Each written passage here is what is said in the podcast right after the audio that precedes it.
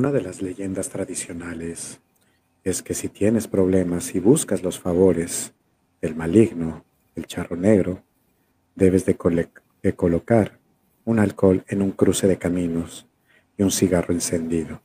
Esto a la medianoche. En el momento de que aparezca algo o alguien o sientas esa presencia, brindar con él y hacer tu solicitud. Generalmente te lo cumple, pero todo tiene un costo. ¿Estarás dispuesto a cumplir y a pagar el costo que tiene?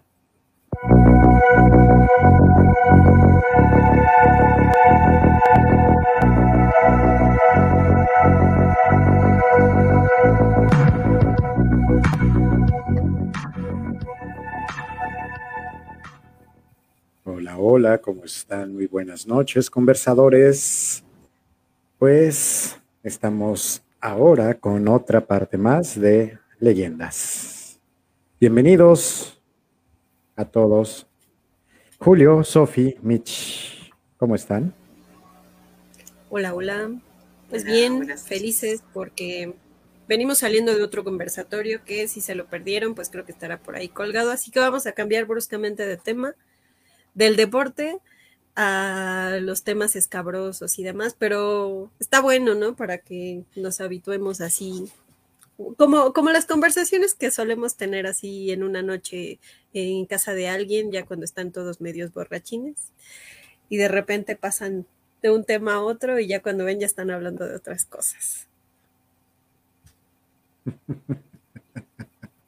Pues estamos estamos hoy, eh, vamos a, la segunda parte de las leyendas, porque nos quedamos, como comentaba Lafa, con varios puntos ahí en el tintero, ¿no? Eh, nos quedamos un poco cortos, a pesar de que eh, nos quedó un poco larga la, sesión, pero hoy vamos a seguir, yo voy a seguir platicando leyendas de, de mi tierra, Orizaba, este, y vamos a platicar por ahí otras cosas tenebrosas Esperemos que, que, Michelle sobreviva y pueda dormir esta noche. A Michelle en estos temas. Pero lo hacemos con mucho cariño para todos los que nos ven y también para ti, mi querida Michelle, aunque no parezca. Gracias. Eh, sí, es un poco complicado para mí esto de las historias de terror. No soy muy fan. En ese sentido, pues sí los voy a desilusionar a todos, ¿verdad? Eh, respecto a las narrativas que prefiero pero las leyendas como una manifestación oral, como la tradición oral que hay que perdurar, así como por ejemplo los refranes y los dichos, que eso sí me gustan más porque pues sabiduría popular y eso. Eh, pues sí, como que esa tradición oral también hay que considerarla y es fascinante hace un momento también estábamos hablando un poquito de si hemos convivido con la realidad en esas leyendas. También será muy interesante, ¿no? A ver quién se le apareció aquí, un chaneque justamente hablando por ahí de la costa, ¿no? Que son como las leyendas por aquí. Por aquí, yo, yo no sé si tuve una manifestación así, pero igual de eso tocaremos los puntos, a ver cuáles de esas leyendas hemos vivido o que también, pues como lo mencionaron en la ocasión anterior, nuestros conocidos han vivido. Bienvenidos a todos en esta ocasión. Pues tal cual, ¿no? Eh, regresamos a este punto de la tradición oral, a este punto de leyendas, que muchas de las veces no se tienen escritas, que van pasando de generación en generación. ¿Y cómo nos las vamos eh, aprendiendo? Hay otras que se tienen en específico y yo creo que sí, también estaremos contando, hay algunas más. Ahorita que hablabas de los chaneques, eh, recordé más bien a los aluches, no sé si es tan, si sí son ellos, los que están mucho en Cancún y que cada vez de que hacen una, construcción, bueno, sí, Yucatán, este, Quintana Roo, y cada vez que hacen una construcción deben de hacer su pirámide, que están ahí en los cenotes, en los, eh, en los puentes, en cada uno de estos eh, puntos para evitar que les hagan travesuras y que no se vaya a caer la construcción. Eso es uno de, los, de las partes tradicionales y es muy curioso porque eh, vas en la carretera o vas este, en la ciudad, ves los puentes y ahí están las, los altares o las pirámides también en los eh, cenotes y ahí están para que estén cuidando, también para que vivan y sobrevivan y es cómo podemos estar relacionándonos o cómo podemos estar actuando con estos diferentes planos, eh, el plano físico y otras dimensiones, que bueno, para mí es, es algo encantador estar hablando de eso como siempre. Y pues también eh, conversar y platicar acerca de eh, algunos que puedan llegar a tener, que puedan estar ahí. Sí, creo que la, la convivencia entre los diferentes planos es este algo que a lo mejor muchos ponen en duda, pero que creo que más de una vez nos hemos encontrado con ciertos este, acontecimientos, incluso un poco detrás de cámaras, este, Jules nos comentaba, ¿no? Cuando a veces a uno se le sube el muerto, lo que conocemos como subirse el muerto, ¿no? A los trastornos de sueño, pero que de, alguna manera no podemos a lo mejor vincularlo a una explicación completamente lógica o a veces dudamos de si realmente son trastornos del sueño, porque a veces miramos cosas en particular o a veces este, escuchamos cosas también. Como que todo esto un poco nos, nos mantiene en, la duda de si sí si, podemos encontrarnos eh, con alguna experiencia por el estilo. No sé, igual si ustedes han tenido alguna experiencia eh, en la que ustedes tengan la duda de si realmente eh, fue real, si lo soñaron, si alucinaron, etcétera igual déjenoslo por aquí en el comentario y nos encantará compartir este tipo de historias. Qué bueno que lo dices, porque si no ya iba a decir, no, pues déjenme a mí el programa solo, espérenme, déjenles cuento todas las patoaventuras que me han pasado. Pero Julio, eh, tú estabas hablando, comentando acerca de lo de subirse al muerto, ¿no? Sí, sí, sí. Eh, en algún momento lo, comentamos bastante este, en, en, la universidad. Tenía un problema eh, que a mí me pasaba, sí, ya sé que es, eh, es un trastorno del sueño, ¿no? Eh, pero, y sí, uno dice, bueno, si no te puedes mover porque estás entre dormido y despierto. Pero comentaba, como comentaba Sofi, pues ¿dónde queda la parte en la que ves cosas, ¿no? O sea, yo sí veía mucho y sentía y escuchaba. Entonces, entonces era, era como una cuestión muy extraña, ¿no? Y muy, muy fea. Aparte, pues donde donde estaba mi cuarto en ese tiempo, que era cuando me pasaba eso, pues ahí eh, no nada más yo, ¿no? sino todas las personas que se acercaban tenían una sensación como de que alguien los observaba y era, era muy, muy incómodo. De hecho, es una zona, bueno, es una zona en la casa bastante fría porque es un rincón. Bueno, eso, eso eh, lo podemos dejar como válido. Pero eh, donde empieza la, la, cosa tétrica, la cosa tenebrosa, es que una, una amiga que, que bueno, tiene este tipo de, visiones, ¿no? O sensibilidad para, para, pues para lo, lo, fantasmagórico. Eh, pues me comentó, ¿no? Alguna vez que había en un, justamente en ese rincón, pues yo no le había contado de lo de subirse muerto, ¿no? Pues es un poquito personal. Pero bueno, me dijo que en, un rincón de lo que era el cuarto había un, un, un hombre, ¿no? Un hombre, o el fantasma de un hombre que, que estaba como queriendo dañar ahí a la gente. En particular a mi familia. Ya, y, pero que el, eh, no nos dañaba en realidad porque mi abuelita, ¿no? que murió también en esta casa, pues eh, no lo permitía, ¿no? Lo mantiene a raya.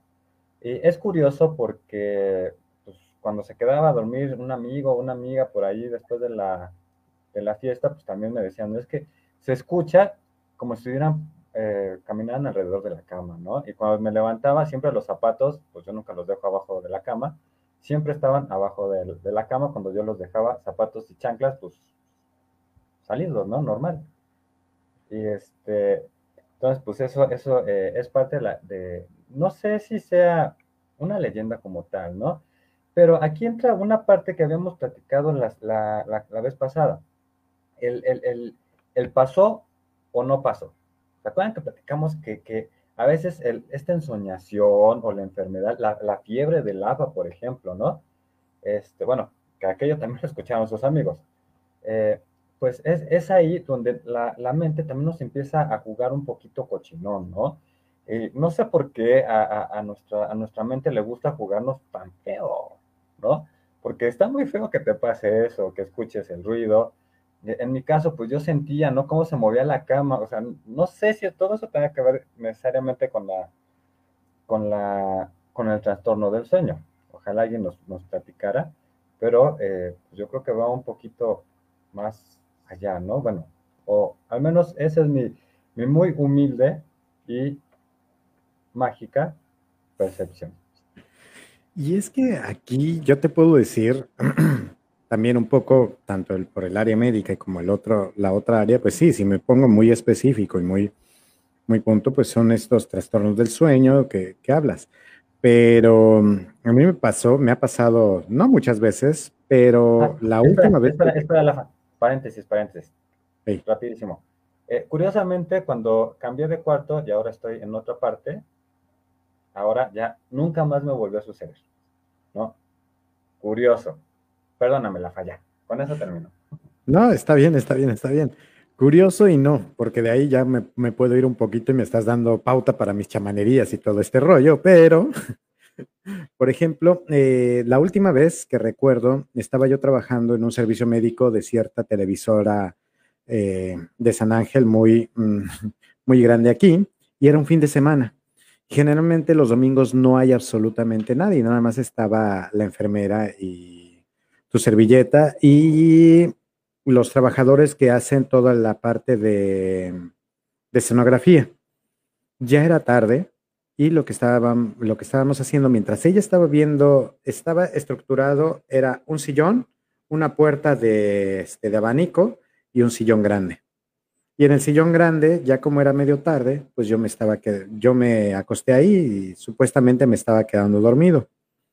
De repente, sí, tal cual, no pude moverme y empezaba a, a, tratar de, de, hablarle a mi compañera y era de, pero no podía articular ninguna maldita palabra y se siente de la fregada y es, y me acuerdo que se levanta, se acerca a donde yo estoy, parada ella y yo acostado y, Lafa, ¿estás bien? Lafa, ¿estás bien? Yo desesperado. Ay, Lafa, ¿quién sabe qué está soñando? Y se da la vuelta y yo hago de... Llega y me toca el hombro y tal cual como si fuera un resorte, quedo sentado, le digo gracias y en ese momento no pasó nadie y la puerta es como si alguien saliera del consultorio y se empieza a mover. Y se me voltea a ver este, esta mujer en tu cara, Mitch. Es que pasó, es que no me podía mover y ya, te ibas a dar la vuelta. ya te ibas a dar la vuelta y no me, no, yo necesitaba que, que, que tocaras este, mi hombro o la cabeza, algo, y fue lo que me, ayudó. ¿Y por qué se movió la puerta? Eh, bueno, ya después lo platicaremos si quieres, pero no creo que sea ahorita buen momento. Esas eran cosas de las que pasaban eh, comúnmente en, o que me pasan comúnmente en ciertos, eh, en ciertos rubros. Y de ahí de lo que dices, pues bueno, a lo mejor me puedo poner medio, no sé si ecléctico o hasta cierto punto medio teosófico, pero todo es energía, ¿no? Y si viene una energía y dejas tanta energía en un lugar en el que mucha gente ha estado, pues esa energía puede llegar a provocar algunos, algunos puntos. Hay un trastorno a nivel de psicología que provoca que esta energía crea estos denominados fantasmas como poltergeist y que si hay algo que le incomoda a la persona que le están haciendo esta, eh, las maldades a esa persona, significa que ya trae un trasfondo y que hay alguien en el plano físico que no, que, que, no quiere estar esta niña o este, o este niño o esta persona con esa otra persona y por eso aparecen los fantasmas. Estaba acordándome de una película muy buena, no recuerdo ahorita el nombre, a ver si, si la recuerdo, donde aparece eso que bueno, no es tanto psicología 100%, sino es para psicología, pero se han detectado algunos casos que yo no quiero estar con alguien o la persona está sufriendo de algún tipo de abuso físico o sexual y para que ya no tenga que trasladarse esa persona a el lugar donde está la otra gente que le provoca el daño, empieza a crear o empieza a transmitir esa energía que se transforman en fantasmas que la empiezan a agredir y por eso la tienen a ella encerrada y es una especie de sistema de protección. Que esa ya no sería una leyenda, es más bien otro tipo de casos. Pero eh, está, está bueno, digamos, conocer este tipo de, experiencias porque creo yo que a partir de nuestra relación con las cuestiones a lo mejor sobrenaturales, este, eh, paranormales, eh, etcétera, etcétera, es que nosotros podemos seguir transmitiendo las leyendas que conocemos, ¿no? Porque tienen un punto de veracidad o un punto en donde parece ser que no los podemos cuestionar, ¿no? Y es por eso que se van repitiendo de generación en generación, porque lo que comentábamos la vez pasada, ¿no? cuando uno visita un estado de la República, estamos hablando de leyendas mexicanas, aunque también supongo que sucede en otros este, países, cuando nosotros visitamos eh, estados de la República, siempre hay alguien que nos dice, ¿no? Ya te sabes la historia, o visitando algún lugar, hay, hay este, leyendas que se suscitaron en, ese lugar, y regularmente digamos que la persona que porta el relato, que, que transmite el relato, tiene, digamos, por ahí escondido el relato de, a lo mejor a mí no me sucedió, le sucedió a mi tío, a mi abuelo, a mi papá, a mi, no sé, o puede ser que incluso ellos lo hayan vivido, ¿no? Y entonces, este, este recurso o este mm, punto en donde podríamos decir que, híjole, si me lo está contando es que a lo mejor sí sucedió, es que le da continuidad a las leyendas, ¿no? Y esa es una de las partes también que hacen un arraigo hacia parte de tu cultura. Yo que soy medio antinacionalista, pero esta parte de pertenencia hacia algún sitio es lo que también te, te, lleva. O a lo mejor no un sitio como a tu familia, es que a mi familia, es que a mi papá le sucedió esto, es que a mi bisabuelo le sucedió esto, es que a mi mamá le pasó esto. A lo mejor te hace partícipe y te crea una mística tanto hacia ese sitio, hacia ese lugar, como hacia, pues a lo mejor a la misma región. Sí, porque de hecho también el, aquí las leyendas también pueden ser eh, incluso familiares, ¿no? O sea, el, a ver, este, este elemento o este ente o este ser, ¿no? Eh, pareciera que sigue a, tu familia, ¿no? Eh, no sé, habría, ahí, habría ahí que hacer algún seguimiento, ¿no? Este, a veces hasta se, hasta se vuelven parte de la, de la heráldica familiar. ¿no? Una especie de heráldica o algo así. y hablando de, eso. Ah, dale, dale, dale, Sofía. Recordé una situación que, sucedió justamente con, mi familia, bueno, que sucede, y es que em, hay, digamos, la, la figurilla por ahí de, una, de una niña, bueno, más bien el imaginario de una, de una niña, este, familiar, ¿no? E, e, es, curioso porque yo la he soñado, este, la hemos, este, mi hermana este, también sueña y tiene pesadillas con eso, y eh, cuando se le sube el muerto tiende a verla, ¿no? Y a veces ella me decía que se fue a vivir a otro lugar y ella me decía, no, pues es que esta niña se me aparecía, ¿no? Esta niña la veía yo en la casa y se trasladó a otro lugar y la seguía, ¿no? pero me contaba, yo le decía, es que yo también la he soñado, es que yo también este, la, la, la distingo, ¿no? Es la, es la misma que describes, ¿no? Yo, no sé si a ustedes les ha pasado algo similar, pero de alguna manera son como eh, aspectos que uno a veces dice, ¿cómo es que sucede que eh, sin a veces contárnoslo, sin a veces saberlo, tenemos presente a la misma, la misma persona o a la misma niña o la misma visión, la misma, el mismo sueño? No sé, es muy extraño. En alguna ocasión conocí una familia que incluso adoptó a su duende. O sea, ya todos sabían que ese, el cuarto, que era como un, closet muy grande, de repente se movían cosas, desaparecían, y yo me di cuenta, porque me, porque me dormí una noche en ese cuarto, nadie me dijo nada, y entonces me di cuenta porque dormí ahí solo como que se cambiaban las cosas del lugar, lo, recuerdo, pero cuando se lo mencioné con al amigo con el que estaba, ¿no? Él me dijo, sí, pues es que se me olvidó decirte, ¿no? De, no, sé, no recuerdo el nombre, de Panchito, Y entonces, pues es nuestro duendecillo ahí que de repente, eh, eh, de repente, incluso esas convivencias tan, tan espiritistas, espirituales, no sé cómo verlo, ¿no? Eh, no sé cuál, cuál, la palabra denominar extraordinarias o paranormales justo se empiezan a adoptar porque también creo que dentro de nuestra cultura, ¿no? O sea, empezamos un poco esto con lo del Día de Muertos, pero sí, o sea, dentro de una tradición eh, prehispánica y posteriormente mexicana, consideramos la esencia o los espíritus como algo primordial e incluso de respeto, ¿no? Porque, bueno, dependiendo, porque se supone, igual lo vimos la ocasión anterior, si no es como un ente afortunado o positivo, pues incluso la gente recurre hasta groserías, ¿no? O sea, como si una parte del lenguaje y su rudeza fueran a aplacar a, la, a, esa fuerza que aparte, pues quién sabe por qué condiciones se rige, ¿no? Por qué otras fuerzas se rigen. Entonces, también dentro de lo...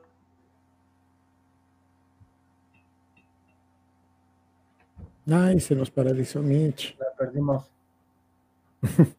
Bueno, pero lo que dice es importante, o sea, ¿cómo, cómo puedes llegar a adoptar a, la gente, o bueno, a los entes? Eh, ya hay otros que están un poquito más locos. Ya regresó Mitch. Uno, dos, tres, Mitch, habla. Aquí estoy, creo que se fue. Sí, sí se fue. Por eso, por eso me metí yo. Pero lo que estabas comentando es muy cierto, o sea, cómo muchas personas pueden llegar a adaptar estos, eh, estos entes, estos, estos puntos, y que hay gente que puede llegar a, puntos muy, muy locos. Yo tenía un amigo en algunos de estos círculos medio ocultistas o medios locos en los que andaba, de que no me acuerdo si era a un troll o algo, una de las de una figurita que generalmente te dicen que cuando te los venden, que eh, los debes de cuidar, que les debes de dar dulcecitos y no sé qué onda. Pero este loco sí le ponía, lo alimentaba con gotitas de sangre, dejaba gotas de sangre en donde era su recipiente para comer. Y sí, varios le dijimos de, no mamar, o sea, un día de esto se te va, te va a comer esa, esa cosa. Eh, en la casa, por ejemplo, también suceden cosas muy, muy extrañas, ya han disminuido un montón se tiró un cuarto para remodelaciones. Bueno, en, mi cuarto, bueno, mejor dicho, en mi casa, antes de que falleciera mi abuela, se me apareció la planchada. Esa sería otra de las leyendas. O yo no estaba en el cuarto y ya ven, este, luego cuando llegaba ya a la universidad con mi sombrero o las gabardinas que luego utilizaba, creo que la única, sí, nunca fui mucho con gabardinas, pero eh, luego me reclamaban, ¿por qué no avisaste que ya llegaste? Pues estoy en la puerta, voy llegando. No, no es cierto, te vi por las escaleras y ya habías este, subido. Las escaleras ya ven que dan al, al patio. no, pues si yo voy llegando. ¿Y en qué momento te cambiaste? Pues así me fui en la mañana, ¿qué, qué carajo? Y lo decía mi tía, lo decía mi, mi madre, a veces hasta también mi hermano. O sea, son, son de esos puntos en cómo la, una de dos, o te quiere mucho la casa o se está queriendo posicionar de ti, o no sé. No, Lo, peor, lo peor, Lafa, es que Michelle y yo podemos constatar ese asunto de tu casa. Cuando nos quedamos a dormir en tu casa, cuando entró alguien a, prender la luz y a, recorrer el cuarto y nosotros nos quedamos así, ah, ok, bueno, somos nosotros, somos amigos de Lafa, ¿eh? no nos vamos a robar nada. ¿No? Y en la mañana de, ay, no, qué pena, ¿no? Que y tú, ¿quién? No entró nadie. No, pues sí es que la, la, persona esta que no entró nadie. Nos hace, ¡ah! Para todo de, de, del, del de, males para, para Michelle, ¿no? Que estas cosas no me gustan, pero anda por ahí. Ahorita, ahorita que Sofi nos estaba, nos estaba contando esto de, de, los sueños, este, ¿han escuchado hablar del hombre de los sueños? No de Handman. No, de este,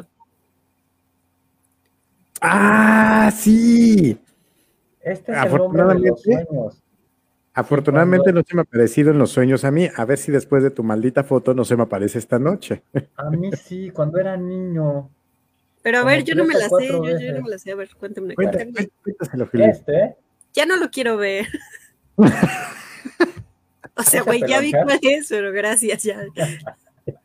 Este pelonchas es el hombre de los sueños. Entonces resulta ser que muchas personas han soñado precisamente con este tipo, ¿no? Muy parecido, eh, el rasgo es como arquetípico. Entonces, lo han visto en sueños. Yo lo vi en sueños cuando era niño. Entonces, cuando lo volví a ver así en la foto y era el hombre de los sueños, dije, Santa Madre de Dios, ¿no? Este, me tuve que cambiar los pantalones tres veces, porque afortunadamente nunca más volví a necesitar laxantes.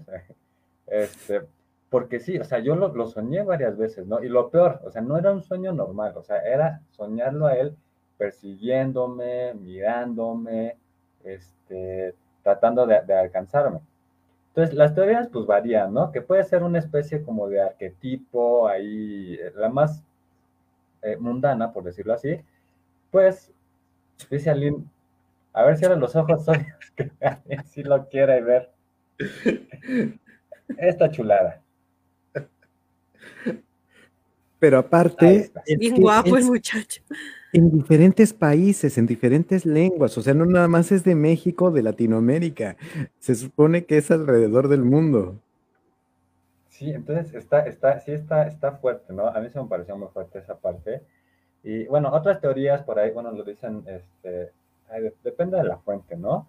Eh, otras dicen que pues, puede ser un, un, navegante de sueños, ¿no? Que se está metiendo ahí en los sueños eh, incluso algunos dicen que es Dios. A mí no se me hace que sea Dios porque yo lo soñé muy feo. Este, no, un, ente que se entromete en los, en los sueños, ¿no? Realmente pues, no, no saben, o sea, la otra es que es un arquetipo, ¿no? Que es como, ¿no? Eh, puede ser, no sé, un, arquetipo que todos, todos vamos a compartir de, de alguna manera, pero pues como dice Lafa, o sea, como un chino no, va a compartir un arquetipo.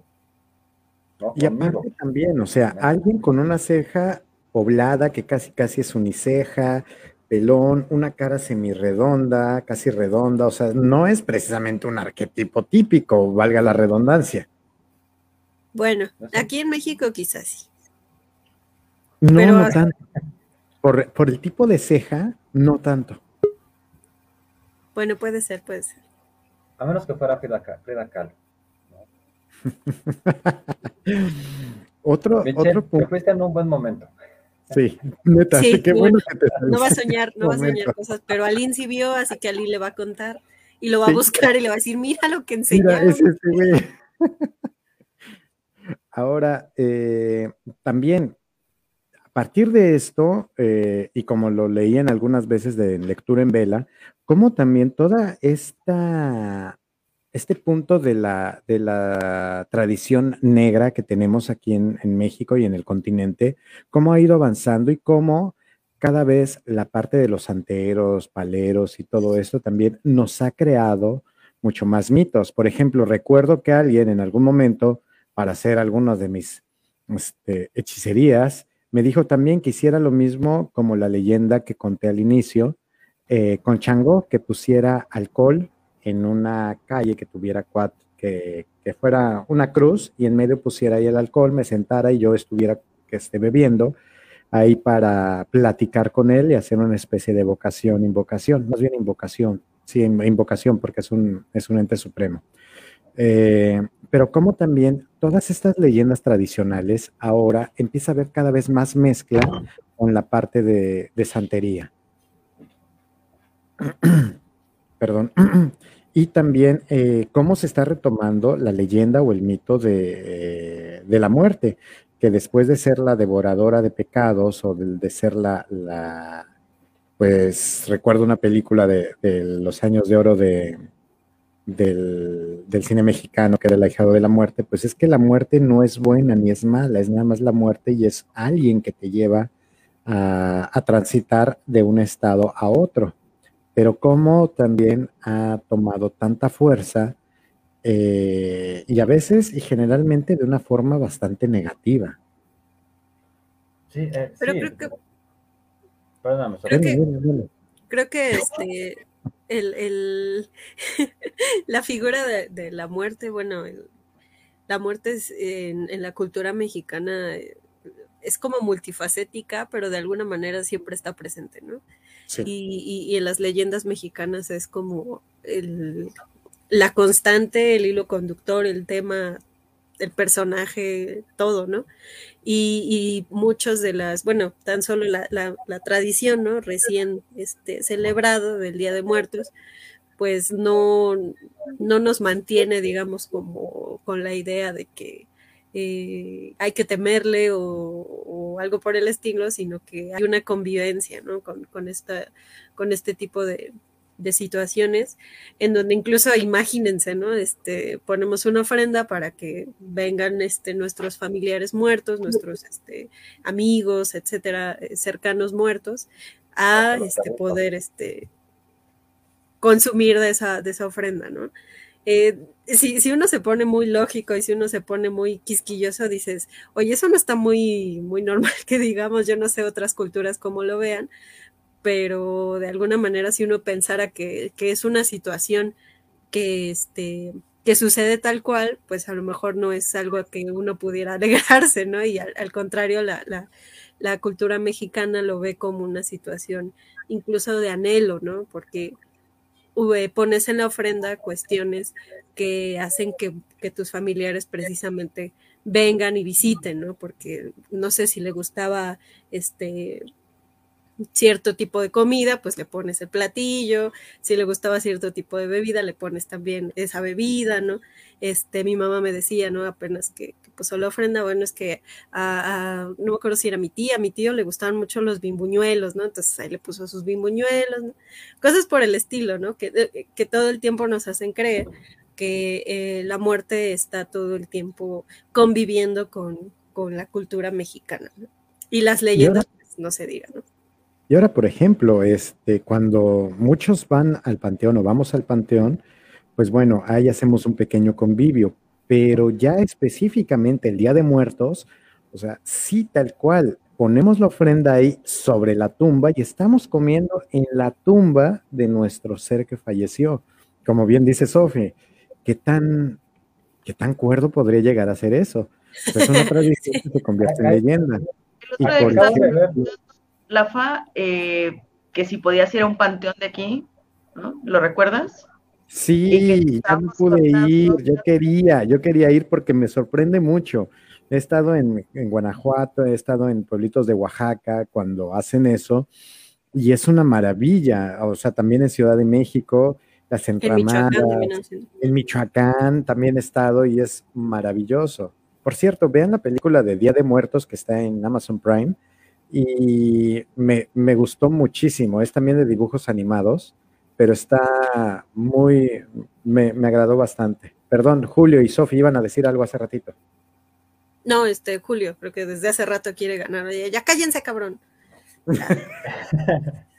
este, no, eh, eh, estaba viendo otro día eh, ahí por las noticias que luego salen en Facebook, no, un noticiero, no, no, no un meme, eh, ah. No me acuerdo si era en Oaxaca o en Tabasco, que, o sea, de plano desentierran al, muerto y comen con los huesos del, Neta. muerto. Eso hacen mucho también en el lejano oriente. Por ejemplo, ¿no? ¿Y qué es lo que pasa ahí? Eh, qué curioso, ¿no? Invitamos, o sea, en México, al mismo tiempo que nos aterra, ¿no? ciertos entes, al mismo tiempo invitamos obviamente a nuestros muertos, ¿no? porque les tenemos confianza. Sabemos que no nos van a dañar. Entonces nosotros invitamos con comida, con luces, con flores. Es una verdadera fiesta esto. Este, eh, está padrísimo, ¿no? Porque eh, mucho se habla de que el mexicano se ríe hasta de la misma muerte, ¿no? Pero ahora no nada más nos reímos, la invocamos, la llamamos. No, no necesariamente a la muerte, ¿verdad? Pero pues sí al, al, al resultado, que son nuestros difuntos, ¿no? Y les damos, eh, les damos su espacio, porque no es que vengan todos, no. A ver, este día se vienen los animalitos. Este día se mueren, se, mueren, se vienen los niños, ¿no? Ay, ya Este, el día siguiente se vienen los santos y los adultos y todo esto, ¿no? Entonces, eso habla de un, de un respeto, eh, al mismo tiempo que la festejamos, los, los, eh, eh, los, respetamos, ¿no? Hay un respeto y un festejo al mismo tiempo que, que, bueno, que somos famosos por, por, reírnos hasta de, la, hasta de la misma muerte. Y eso, la neta, está muy chido. Y algo que también es tradicional, se supone, y ahorita me acordé de una leyenda, y igual ahorita se las cuento como me la contaba mi señora madre, eh, que, bueno, para empezar, se empiezan a abrir las puertas del inframundo o, se da permiso a partir del 25 y que termina toda esta procesión de muertos, no el 2. Hay veces, hay algunos que te lo marcan el 5, hay otros que 10 y hay otros que hasta el 15 de noviembre para esta transición y que es cuando se conviven los, el día de con los muertos. Y el Walper Pushes, no me acuerdo cómo se pronuncia bien. Era un mes, ¿no? Prácticamente, ajá. Ah, recuerdo que en la época prehispánica era un mes y también agregando un poco a lo que decía Julio, tiene que ver con esta cosmovisión profunda acerca de la muerte que tenía pues eh, este, este mundo prehispánico, en estas distintas civilizaciones prehispánicas. Y bueno, creo que este es, este es justamente el conversatorio, ¿verdad? Para hablar de energías y esas cosas. Sí, eh, la, importancia de la muerte de, de, de dentro también de la visión energética que tenía una persona, por ejemplo, a la lectura del tonal, ¿no? Que, que había como, pues, una persona representaba el movimiento, otra representaba a lo mejor el pedernal, pero había una representación simbólica de la energía de la muerte para las personas también y es que la energía de la muerte implica ese renacimiento, ¿no? La muerte, el impacto, la transformación, pero también pensar en la vida. Entonces, a mí me, llama la atención justo eso, porque es, es una, una visión muy profunda y también creo que muy noble, ¿no? E, esta, esta posibilidad de pensar en la vida siempre y, a partir de la muerte, creo que es justo lo que plantean estas filosofías antiguas que posteriormente se va retomando. Y a propósito, ahorita eh, me estaba riendo porque aquí está, aquí está mi hermana, de hecho, no sé si en algún momentito también ella quiere comentar leyendas de aquí, porque yo la verdad sí les voy a quedar mal esta vez, amigos, este, no me las sé, no, yo tampoco, yo las voy a escuchar igual, pero tiene una razón porque sí soy un poco perceptiva ahí, entonces, aunque sean nuestros difuntos, yo la verdad escuché voces, escuché pasitos con el altar, así que sí, o sea, ahorita que estaban diciendo la más reciente, creo que fue esa, justamente estos, estos días que ocurrieron, pues el altar también atrae, ¿no? Todos, todos esos sonidos, esas cosas que aparecen, que sí tienen explicación científica, pero ya no arruinaré este momento paranormal. Eh, ya me lo hablamos. O también estaba diciendo Julio, pues ese día que fueron a la casa, que Sofi no se quedó, pues el día Afortunadamente. que que les prendieron la luz y que revisaron el cuarto y que no había nadie y que, pues no. Pero esta parte también de, del Halloween, que es, también es una, es una parte pagana, y que no porque sea este, europea, tiene que ser mala en todo el rollo, pues es también lo que utilizaban los celtas y los druidas, que es también una especie de combinación que, que no sé si lo retomaron y, se transformó después aquí en, el país o que ya también nada más se adaptó, aparte de lo que traían los extranjeros, que en esos momentos nos ponemos disfraces porque es cuando salen todos los espíritus y así los espíritus se confunden y no pueden estar espantando a los demás y todos estamos conviviendo con tanto muertos como con vivos. Esa es una de las partes que más eh, me agradan. Y por ejemplo, lo que les comentaba de que eh, parte de la tradición y de la leyenda del Día de Muertos es que se supone que desde el 31 o desde el primero, uno y dos, no deberían de estar haciendo ninguna labor de trabajo. Son días de descanso, son días de guardar, como decían antes. Y si no adaptabas eso, pues te podían pasar cosas. Y eso es lo que viene de una, de una leyenda. Y si me dejan, se las cuento de una vez. Pues dale. Era una costurera. Ella vivía en uno en las afueras del pueblo. Lo tenía mucho trabajo y ya se acercaba, tenía que entregar algo el 5 de noviembre, pero no iba a poder terminar. Así que en esas fechas de guardar comenzó a trabajar. Su madre le dijo, por favor, deja de trabajar. No es que tengo que acabar. Acuérdate que son días de descanso, días de guardar, debes de respetar a los muertos, a los difuntos. No, yo tengo que acabar, no me importa eso ten cuidado, no te vaya a pasar algo. Ay, son supersticiones bastante estúpidas. Y ella siguió trabajando, siguió trabajando el día primero y eh, eh, cuando llegaron las 12 de la noche, alguien llegó a la, llamó a la puerta y tocaron. Ay, no estén molestando. Ay, bueno, ya va a abrir. Y ve a dos personas con una túnica blanca y que le dicen, hola hermana, sé que estás muy ocupada, pero te queremos pedir un favor. Díganme, ¿qué necesitan? Es nada más esto, te pido por favor que si me guardas esta vela y le entregan una caja y ve cómo ella mete una vela. No la llevaremos el día de mañana. ¿Nada más eso? Sí, nada más eso. Ya debería de descansar, se nota que está muy cansada. Es que tengo mucho trabajo, no puedo terminar. Pero si es eso, déjenmela ya. ¿Cuándo pasan por ella? Mañana, mañana como a esta hora. Ok, muy bien. Ya va, la dejan en la mesa y sigue trabajando. Y dicen que más o menos a las 2, 3 de la mañana termina de eh, trabajar y se va a dormir. Al otro día despierta y le dice su eh, le pregunta a su mamá, ¿por qué no abriste la puerta? ¿A qué hora? Como a las 12, yo no escuché nada. Ay, sí, vinieron un par de personas y me entregaron una, eh, una caja, me dijeron que les guardara una vela. Su madre dice que se pone muy espantada. ¿Y sí revisaste que era una vela? Sí, yo la vi. ¿Ya la volviste a abrir? No, ¿para qué? Me dijeron que hoy venían por ella. Te dije, te dije que te fueras a descansar. Las ánimas te quieren llevar. Ay, ¿cómo es eso, mamá? Te estás loca. Ve a ver la caja. Ay, y en la agita y se escucha algo que está adentro. dice, está bien, ahí está, ábrela. Ay, pero ¿para qué? Que la abras, te digo. La abre y en el momento de que la abre, ve que en la caja ya no estaba una vela, estaba el hueso de un húmero. ¿Y qué, qué va a pasar con esto? Te dije, las ánimas te quieren llevar. ¿Qué quiero hacer? No me quiero ir. Te dije que descansaras. Es que no quiero ir.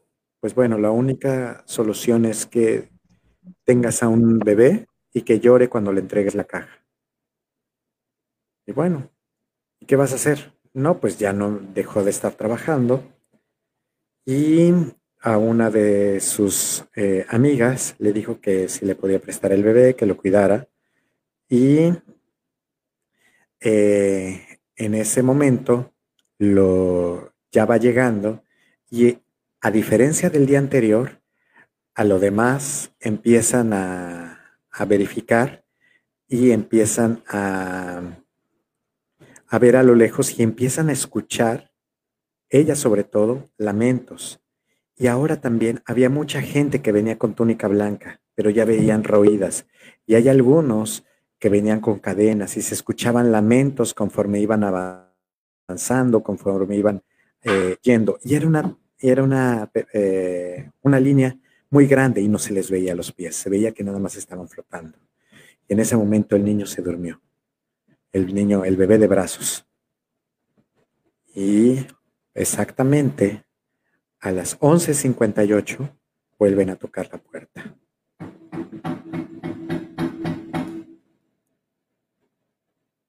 Y pues toda pálida, la mujer se levanta y va a abrir la puerta con la mano. Ya estamos aquí, hermana, ya venimos por, por nuestro encargo. ¿Ya lo traes para venir con nosotros? Eh, sí, ahorita lo traigo. Y el bebé seguía dormido y trataba de levantarlo porque tenía que llorar el niño y lo agitaba y no lloraba. Y en ese momento lo que hace es que con una mano agarra la, la caja y al momento de entregarla, pellizca al bebé y el bebé empieza a llorar. Reciben la caja y las personas se les nota al rostro el rostro sin ninguna facción, muy pálidas, y les dicen, qué mala eres, hermana, que no quieres ir con nosotros. Tú que siempre estás trabajando el 1 y el 2, deberías de trabajar con nosotros estas fechas. Pero si es así, te esperaremos el siguiente año. Se dan la vuelta y se van. La mujer queda llorando con el niño en brazos. Esa es otra de las leyendas tradicionales que hay aquí en el país. Es una que me gusta mucho. ¡Miedo!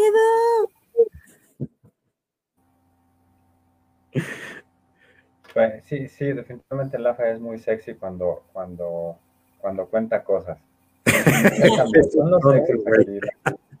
Saludos, Yuri. Este, yo, yo les traje también una leyenda tradicional de Orizaba. Eh, por ahí eh, hablábamos la, la, sesión pasada que. Ah, nada más, perdón, perdón, perdón, te interrumpo. Tanto a Yuri como a mí creo que también nos la contaban, porque Yuri es mi primo, allá en Guanajuato. Ah, ok. también se las abritas. Perdón, ahora sí, este, Julio. Sí, gracias, Lafa. El, el, entonces, eh, pues hay, hay, hay adaptaciones, ¿no? Es lo que hablábamos, hay adaptaciones. Pero no sé por qué, Michelle, no me preguntes por qué me acuerdo, pero me acuerdo que tú en, en Bestiaros y Viajes hiciste, si fuiste tú, estoy seguro, un seguimiento de la historia de las sirenas.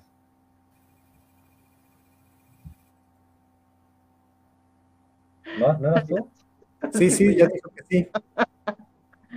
Sí. Es que no sé por qué, no sé por qué, pero me acuerdo, ¿no? Son esos datos que por alguna razón se quedan grabados. Yo no también. tienen ninguna función, pero ahí están. Entonces, este, y justamente con de eso, de eso tiene que ver la, la, la, la leyenda que les traigo, ¿no? Muy orizabeña, ustedes van a Orizaba y van a la laguna de Nogales, van a ver que en medio de la laguna, no, en la, en la laguna de Ojo de Agua, hay lagunas por todas partes allá, en la laguna de Ojo de Agua, en la parte de en medio, hay una, hay una sirena, ¿no? Una sirena de, bueno, ya es como una escultura, una estatua, una escultura. Eh, y eso es eh, muy significativo porque esta es una, una de esas leyendas que también yo conocí en, en la, cuando estaba en la secundaria en Orizaba, y y es curioso, ¿no? Que ya a esa edad nos, llegaban las leyendas y sí nos, sí nos espantaban, ¿eh? Sea, había fechas en las que no, no ibas a, sobre todo como hombre, no ibas a la, la, laguna de Ojo de Agua, ¿no? Por la siguiente leyenda que voy a retomar de, de la página del Sol de Orizaba, porque no me la sé completa, me omito detalles. Entonces, cuenta la leyenda que hace muchos, hartos años, en los días lluviosos, y llenos de neblina en la laguna de Ojo de Agua, eh, ojo, eh, eh, en, Orizaba tenemos a veces un clima bastante húmedo. Entonces, de pronto hay una neblina bien densa y bien hermosa, creo que le tocó a Sofi. entonces, pues se ayuda mucho para, se presta mucho para las leyendas. Entonces, en esa laguna de Ojo de Agua aparecía una bella mujer con cola de pez también conocida como sirena. Quienes la veían quedaban hipnotizados con su rostro, figura, su voz melodiosa, como toda una sirena hecha y derecha, y además por las riquezas que cargaba entre las manos en una jicarita, la traía llena de joyas. Y siempre esta jicarita llena de joyas, pues la tenía bien guardadita. Entonces resulta que los hombres que se, aventaban, la, admiraban o se acercaban por esas fechas a la laguna de Ojo de Agua, caían rendidos a sus encantos sin pensar que lo que iba a suceder. Entonces resulta que la, sirena se valía de su belleza infinita, ¿no? Como casi todas las sirenas, para atraer a los hombres y rogarles eh, que la ayudaran a... Que la ayudaran, porque como claro, era una sirena, pues no podía ir, e, ella, tenían que llevarla a una iglesia por ahí cercana, ¿no? Es la iglesia de Santa Gertrudis, iglesia que sí existe, ¿no? Es lo que hablábamos la, la, vez pasada, eh, se puede hacer un rastreo. Entonces, particularmente quería que la llevaran a la iglesia de, San de Santa Gertrudis, ¿no? Esta iglesia está juntito al cementerio municipal, que sí está ahí. Y claro, como recompensa, pues te ibas a quedar con su, con su jicarita de joyas. Entonces, eh, lo que se cuenta es que el hombre hechizado por la belleza y la voz de esta, de esta mujer, y también obviamente atraído por el regalo, ¿no? la avaricia, que, esta sirena les iba a dar, pues accede a pensarlo. Nada más hay una condición muy conocida, que al llevarla no puedes voltear a ningún lado, solo puedes ver hacia el frente, pase lo que pase. Entonces, eh, pues este hombre resulta que la cargó sobre su espalda, ¿no? Pues no, pesaba. Sin embargo, conforme se iba acercando a la iglesia, eh, además de que iba cantando su, voz melodiosa, eh, esta, esta voz se iba convirtiendo en un grito, en un grito desgarrador, en un grito ensordecedor. Además, se empezaba a sentir cada vez más pesada y más pesada. Tan pesada que no se podía ya de pronto sostener, ¿no? Ya no la podían cargar. Entonces dicen que eh, esto hizo que volteara este hombre a ver a la sirena y se dio cuenta que ya no era una hermosa mujer, sino que se había convertido en una criatura horrible, ¿no? Ahora sí, una especie de mutante, medio pez, medio humano, ya nada que ver con aquella, con aquella chica hermosa que, era al principio. Entonces, bueno, pues ya el, al final, eh, el final de este hombre, pues ya corren ahí diferentes versiones. Algunos dicen que simplemente huyó, otros dicen que nunca se volvió a saber de él, otros dicen que murió, ¿no? Y otros dicen que eh, esto, esto ya, ya no lo leo porque esto es lo, que a mí me tocó escuchar, es que eh, te arrastra de regreso hacia la laguna y te hunde. Entonces, esta es una eh, leyenda muy famosa en Orizaba, en la laguna de, Ojo de Agua, no sé por qué estoy yo con, ojo, con, con Nogales, es la de Ojo de Agua, una de seguramente muchísimas sirenas que tenemos en, en, México.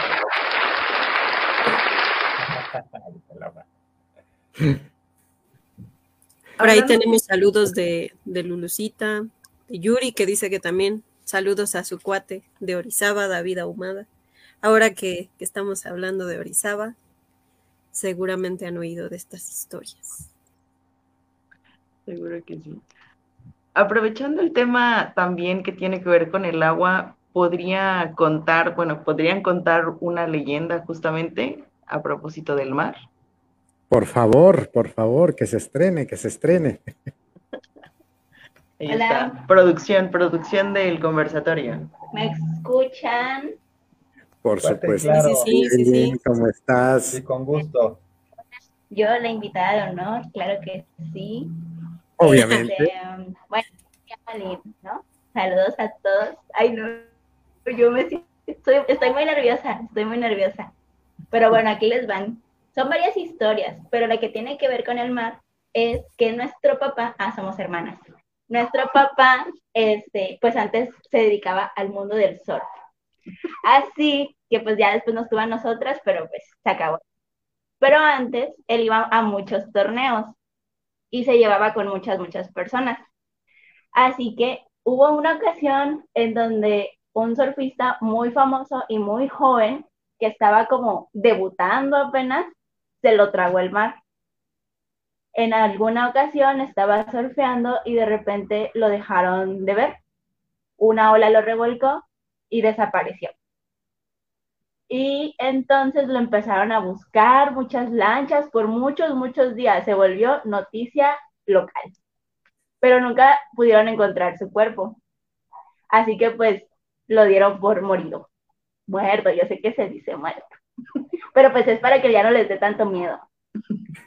Entonces, pues pasó, ¿no? Y dice mi papá que ya en las mañanas lo, cuando te despertabas muy temprano para pues meterte al mar y así a esas horas de las 5 de la mañana, 6 de la mañana, podías ver como una sombra que estaba surfeando, un hombre que se veía que estaba en su tabla, estaba surfeando y tú le hablabas, ¿no? Y le, le decías que viniera porque sabías que era esa persona, porque nada más a él le había pasado, pero no te contestaba y se alejaba cada vez más y cada vez más.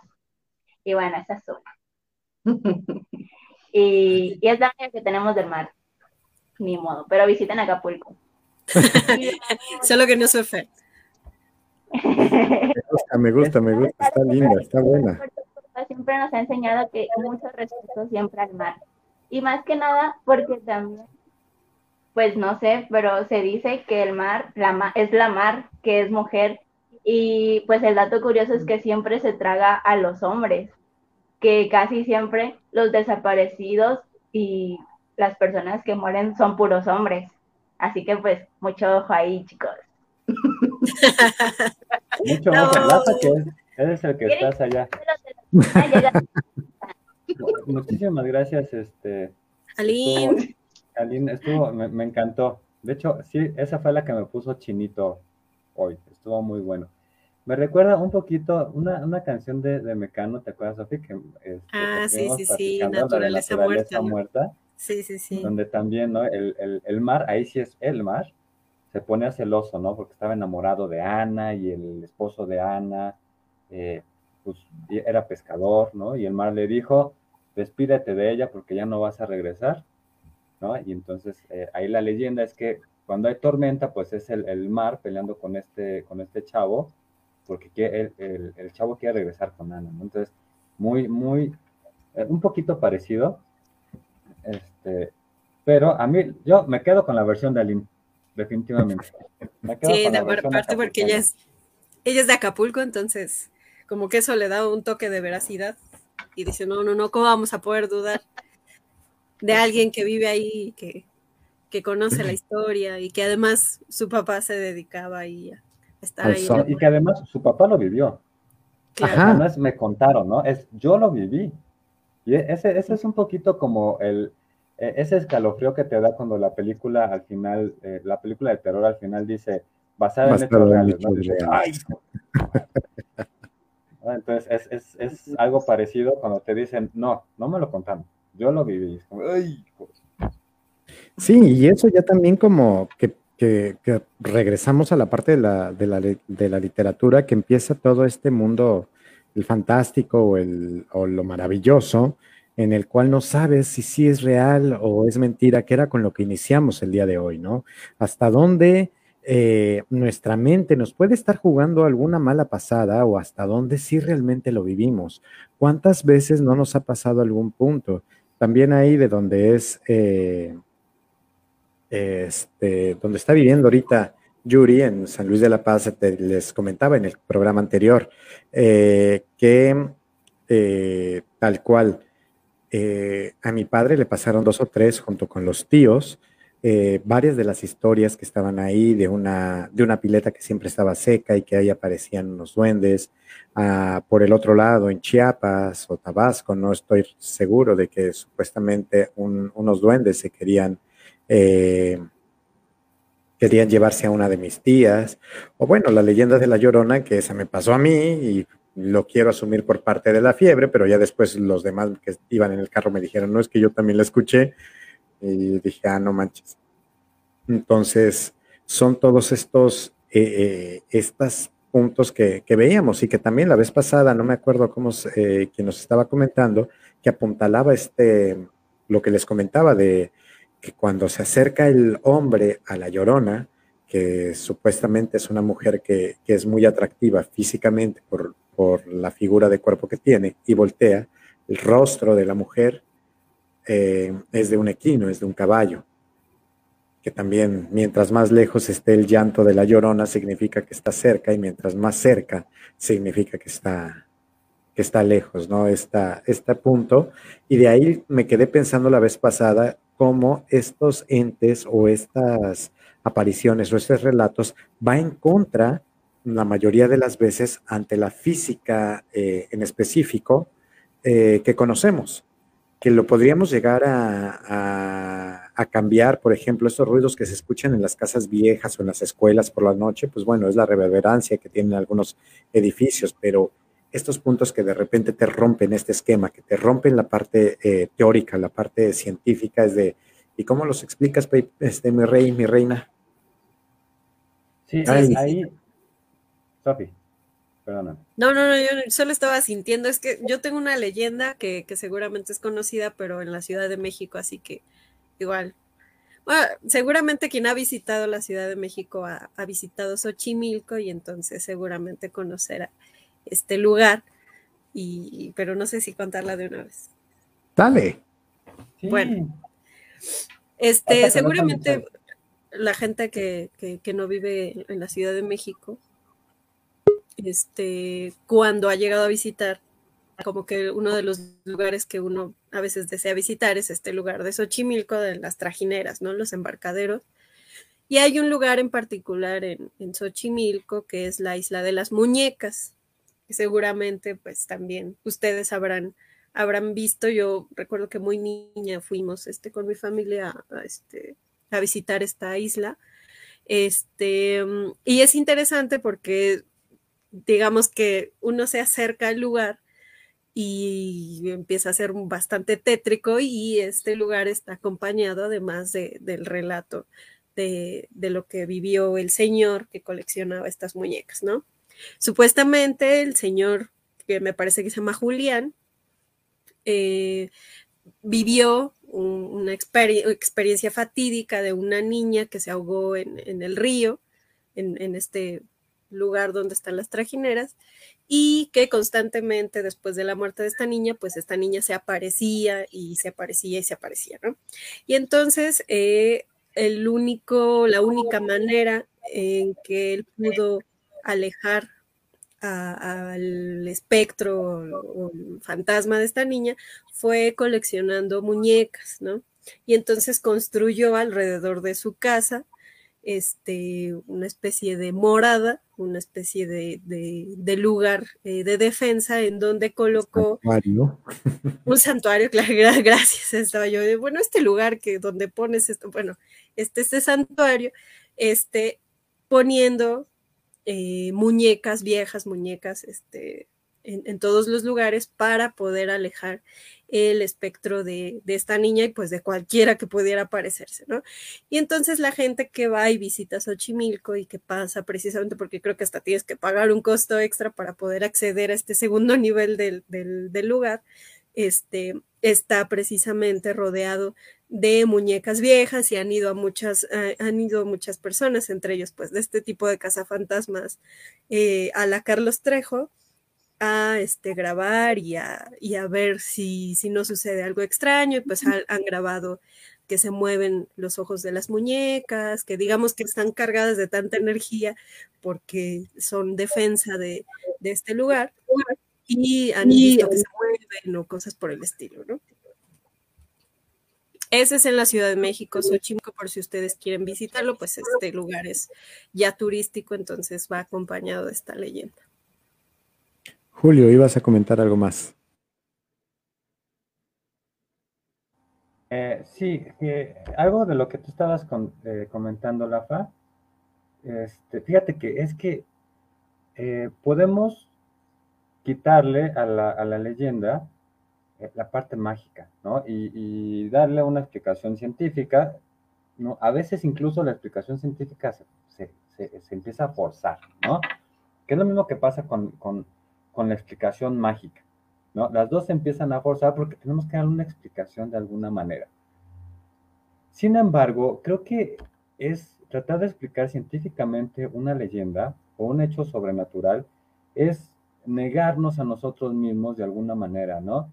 Negar nuestro, nuestro, nuestro propio ser, negar nuestro, nuestro origen, negar nuestra mexicanidad, negar nuestro pensamiento mágico y muchos dirán, bueno, es que sí hay que negar todo eso, ¿no? Porque somos la época, estamos en la era eh, donde la hegemonía es la ciencia, pero la verdad, pues qué flojera, ¿no? Quitarle toda esta parte mágica, tradicional, eh, quitar eh, ese, ese, ese miedo, pero ese miedo, ese miedo que nos gusta, ¿no? Que al mismo tiempo nos hace sentir seguros, ¿no?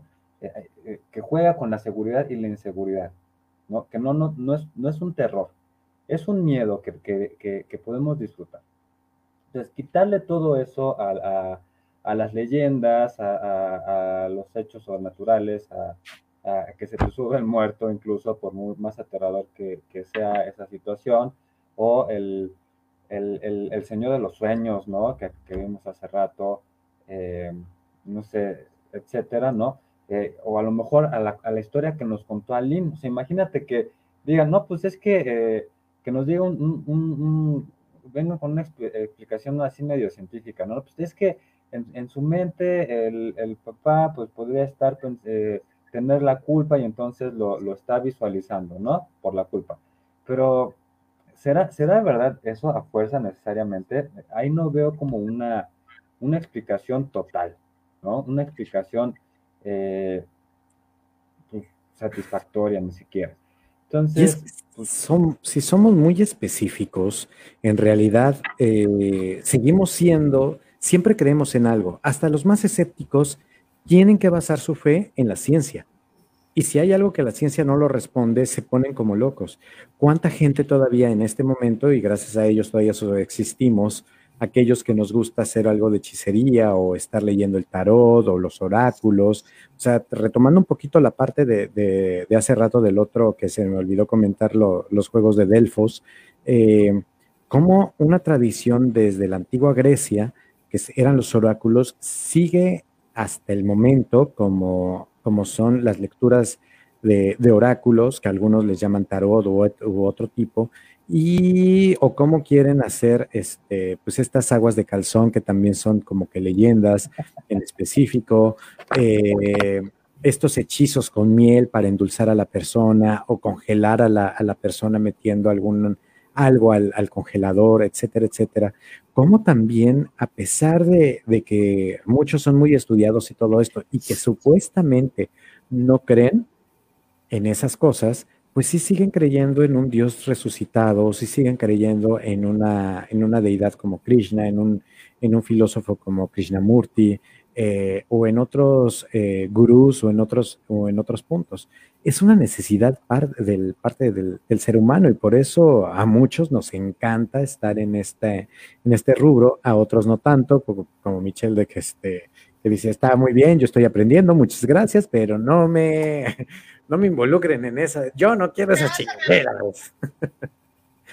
Pero es parte de, ¿y por qué? Porque ella misma lo ha dicho, que es muy sensible a esos puntos y hay veces que puede ser por una autosugestión o puede ser tal cual, de que sí está llamando algo de energía y que se puede llegar a presentar. Ya de ahí podemos empezar a decir cuántas veces o cuántas cosas no te han pasado a ti, Jules, o a Sophie, o a Mitch, o a mí mismo, y todo este, este.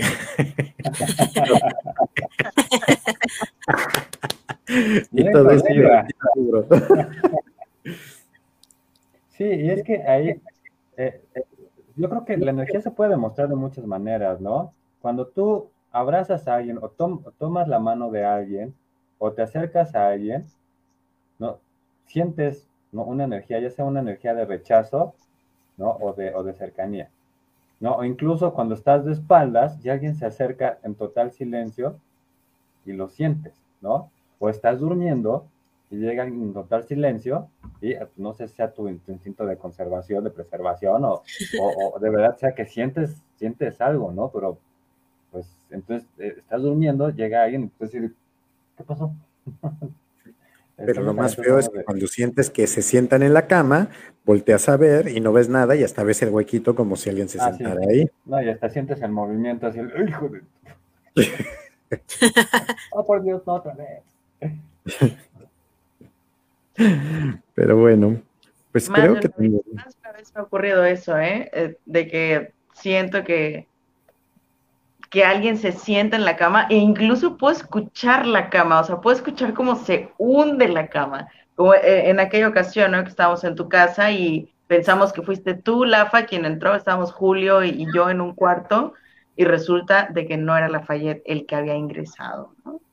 Sí, de repente puede estar mucho más cerca eh, de lo que pensábamos. Yo la verdad es que a los temas justamente que mueven otras dimensiones les tengo mucho respeto, ¿verdad? Eh, un poco también en la despedida, en esto eh, del cierre, pero sí quiero hacer hincapié, justamente sí quiero hacer hincapié pues de la relevancia narrativa que tienen estas historias, como también dice Lafa, de la relevancia de origen, surgen un poco como los mitos también para dar explicación a cosas, en este caso también paranormales, extraordinarias, o pues también un poco para seguir conservando esta tradición de reunirnos, ¿no? Frente a algún fuego o en un círculo y pues también compartir todo esto que, no podemos explicar, sin embargo, también nos seduce contarlo. Y también pienso en otras leyendas, y esto ya es como dato extra en lo, literario, justamente el siglo XVIII recuperó mucho esas leyendas con varios autores, ¿no? Entonces, también recordar que es una tradición que puede seguirse alimentando con más y más narraciones, pues es, es lindo, es, es lindo conocerlas y también de eso nos vamos nutriendo. Qué mejor cierre puso este Michelle como para corto energía, corto energía negativa y ya nadie me espanta esta noche, puto. De aquí no me llevo nada, ningún fantasma se aparece, todo. Estoy bien con ustedes, ustedes conmigo. alejaos, alejaos. Julio. Pues eh, no, se, no se alejen, ¿no? ni se espanten, ni se molesten si alguien está haciendo ¿no? algo que a final de cuentas puede que ni siquiera nos afecte. Eh, luego vemos en Facebook eh, personas diciendo que, las, que otras personas, porque, no sé, les gusta consultar su horóscopo, porque les gusta seguir todo esto, ¿no? Incluso buscas tu horóscopo chino, tu horóscopo azteca, tu horóscopo maya, ¿no? Eh, pues yo creo que no afectamos absolutamente a nadie, quienes hacen o quienes hacemos esto. Eh, entonces, pues tranquilos, ¿no? Cada quien que viva su vida y eh, pues mejor diviértanse con eso en el sentido sano, compartan, porque como decía Michelle, también tiene una función social. Sofi pues nada más eh, incentivarlos un poco a que cuando, creo que eso lo había dicho la vez pasada, pero probablemente me esté repitiendo porque pues es la segunda parte, este, si visitan otros estados, este, acérquense, ¿no? A las personas que, que, que están ahí, que son residentes de ahí, porque seguramente les van a compartir muchas de estas historias y más que ponerse en modo de híjole, ya no voy a poder dormir o ya me quiero ir de aquí, etcétera, pues es para que también ustedes se acerquen a la cultura de ese, estado y los enriquece muchísimo, ¿no? Y también pues acérquense a, los textos que, hay al respecto, ¿no? Eh, un clavadito por ahí en internet de algunas leyendas famosas, algún lugar que quieran visitar, creo que todo esto siempre va a enriquecer este, la visita, ¿no? A, estos lugares, ¿no? Por ejemplo, ahora, ahora que me cuenta, este, que nos cuenta eh, Aline esto de Acapulco, pues dan más ganas de ir. Eh, de Orizaba, pues igual dan más ganas de ir, a lo mejor con cierto miedito, pero bueno, este, uno se acerca, ¿no? Entonces, bueno, pues nada más esa sería, sería la invitación y muchas gracias a los que estuvieron por aquí comentándonos cosas. Y ya. Pues bueno, ya también ahí, eh, pues mi primo diciendo lo que pasó ahí en, casa en Guanajuato con mi señor padre. Y pues retomemos esta parte de las leyendas, el, como dice Mitch, como dice cada uno de, nosotros, es estar eh, conviviendo, dejar a un lado un poquito la tecnología, y no es que sea mala prueba de ello, es este eh, en vivo, este podcast que hacemos, y estar compartiendo, compartiendo con los más jóvenes, para que vean que hay más allá que de un libro o de un celular o de una computadora y que todavía la tradición oral es importante. Aquí podemos estar escuchando y pues lectura en vela también espera ahora sí poderse conectar. Ya no estaremos tanto por Instagram. Si hay algún mecenas que nos quiera dar un, este, un teléfono inteligente para estar transmitiendo al mismo tiempo como lo veníamos haciendo en Instagram y Facebook, sino mientras tanto en Facebook nada más. Eh, y eh, pues por último, nada más recordarles. Síganos, síganos, estamos reactivando otra vez. Tenemos ahí algunos problemas con la página de YouTube, pero ya esperamos que dentro de poco esté todo eh, funcionando con las demás temporadas. Seguiremos hablando de leyendas en lectura en vela, con las lecturas en vivo. Tendremos ahí más lecturas. Cada vez estamos otra vez retomando nuestro pase, que, que nuestro paso que había quedado un poquito medio extraño. Pero si no hay nada más, esto es el conversatorio literario. Esto fue Leyendas. Probablemente a lo mejor dentro de poco tendremos otro más, a ver si Chuy de la ENA un día nos, este, nos acepta la, la, invitación para que también tiene varias historias. Y mientras tanto, pues muchas, muchas gracias a todos y cada uno de los conversadores que tuvieron el día de hoy que se la estuvieron pasando bien. Muchísimas gracias. Hasta luego.